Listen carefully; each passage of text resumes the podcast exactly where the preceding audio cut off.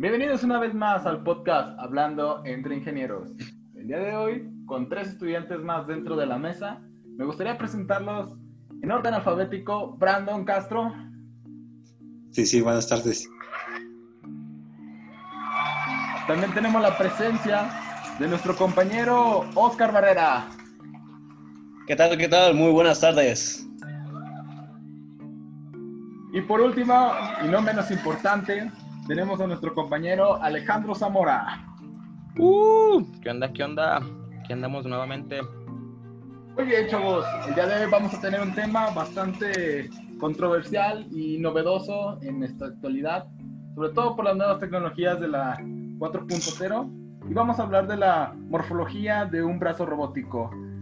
Podemos empezar contigo, mi compañero Zamora. ¿Nos puede decir qué vamos a tratar el día de hoy? ¿Qué onda? ¿Qué onda? Eh, bueno, primero, buenas tardes a todos nuestros usuarios y a los nuevos que también nos escuchan por primera vez.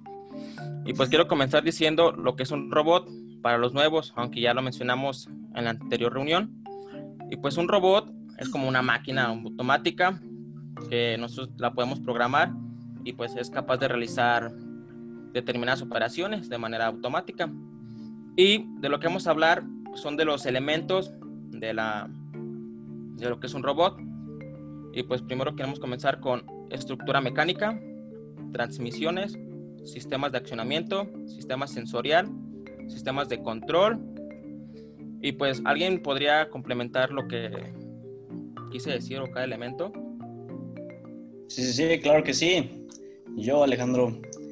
Mira, la estructura mecánica es una serie de elementos o eslabones unidos mediante articulaciones que permiten un movimiento relativo entre cada dos eslabones consecutivos. Si, eh, las transmisiones son aquellos elementos que transmiten el movimiento entre los actuadores y las articulaciones. Pueden convertir movimientos lineales en circulares y viceversa, así como el conjunto piñón-cremallera. Después seguimos con el sistema de accionamiento, que en pocas palabras pues es aquel encargado de producir el movimiento del robot. Eh, también tenemos el sistema sensorial, como lo mencionaste. Eh, este tiene como objetivo mm, en un robot percibir y recibir información desde el mundo que los rodea. Muchas gracias, Oscar. Y pues para concluir con lo que dijiste, el sistema de control es el encargado de enviar las órdenes al actuador para que se mueva de cierta manera. Ok, muy bien, este compañero Zamora. Bueno, yo, yo tengo que dar una observación, una pequeña anécdota. Este, yo en el momento de ingresar a la Universidad Tecnológica de León, este, bueno, es un dato, un cliché, algo que, que me da risa. Este, entré con la novedad de poder reaccionar este robot que se encuentra dentro de las instalaciones, pero vaya la suerte, una generación antes que la de nosotros descompuso este robot y hasta la fecha pues no ha sido reparado o o no se ha encontrado la falla con la cual este, este no se ha podido modificar o se ha podido accionar de cualquier manera. Pero bueno, retomando el tema, este es un robot que es de 6 grados de libertad. Y bueno, alguien aquí de nosotros nos podría explicar qué significa grados de libertad o qué es el grado de libertad. Claro que sí, Juan. Los 6 grados de libertad se refiere al movimiento en un espacio tridimensional es decir, la capacidad de moverse hacia adelante, atrás, arriba, abajo, izquierda y derecha. Ahora bien, en el caso de los robots, a menudo son categorizados por sus grados de libertad. Este número generalmente se refiere al número de un solo eje de rotación de las articulaciones del robot, donde un mayor número indica una mayor flexibilidad al posicionar una herramienta.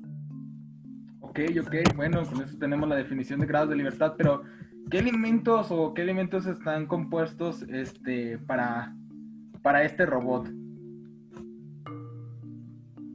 Bueno, yo, compañero Juan, un robot de siglo de libertad tiene algunos componentes principales, como lo son, como lo mencionó Barrera, que son los componentes de transmisiones y reductores. Y otro sería el Direct Driver o DD, que son los accionamientos directos que transmiten movimiento al sistema destinatario o al objeto a accionar sin utilizar componentes mecánicos. Gracias, Alex. ¿Algo que quieran decir antes de finalizar el tema? Bueno, yo quisiera mencionar que también algunos elementos que también componen un robot de 6 grados de libertad son los actuadores. En robótica los actuadores pues, son los encargados de generar el movimiento de los diferentes mecanismos o elementos que conforman el robot. Existen varios tipos de actuadores, entre ellos están los eléctricos, neumáticos e hidráulicos.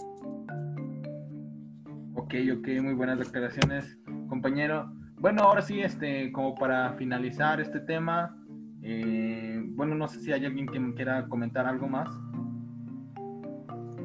Sí, Juan, yo este, más quisiera aclarar que además de robots de 6 grados de libertad, también tenemos otros, como son el robot cartesiano, el robot cilíndrico, el robot esférico o también llamado polar, el robot escara que es muy útil, muy utilizado más bien en la industria, y el robot angular o antropomórfico. Estos comúnmente son de 3 grados de libertad.